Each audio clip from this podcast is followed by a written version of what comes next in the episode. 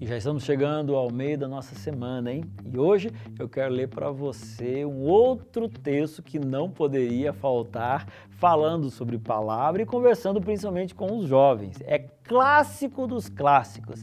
É Salmo 119, versículo 9, versículo 11, que diz assim: Olha, de que maneira poderá o jovem guardar puro o seu caminho? Aí vem a resposta: observando segundo a tua palavra. O versículo 11 diz assim: ó Guardo no coração as tuas palavras para não pecar contra ti. Pega a sua Bíblia, dá aquela grifada, coloca ali do lado bem bonitinho, porque esses dois versículos são fundamentais, beleza? Agora, na quarta-feira você já sabe que eu trago sempre um outro livro para nos ajudar na bibliografia do nosso conhecimento e eu trago de novo esse livro aqui, olha, Formação de um Discípulo de Kate Phillips. Olha, livrinho topzera, simples, mas muito objetivo para falar sobre discipulado. E ele fala assim: olha, a maioria dos cristãos quer obedecer à palavra de Deus, mas querer não é suficiente. Ou oh, presta atenção!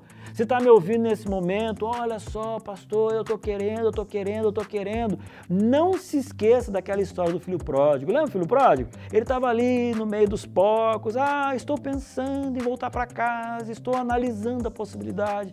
Enquanto a gente pensa, é uma boa intenção. A gente precisa ter uma ação seguida ou primeiro ou depois de uma boa intenção. Vamos lá, ação. E finalizando aqui esse parágrafo diz assim, ó: Querer é função das emoções e oscila com os sentimentos. O discípulo decide obedecer à palavra de Deus.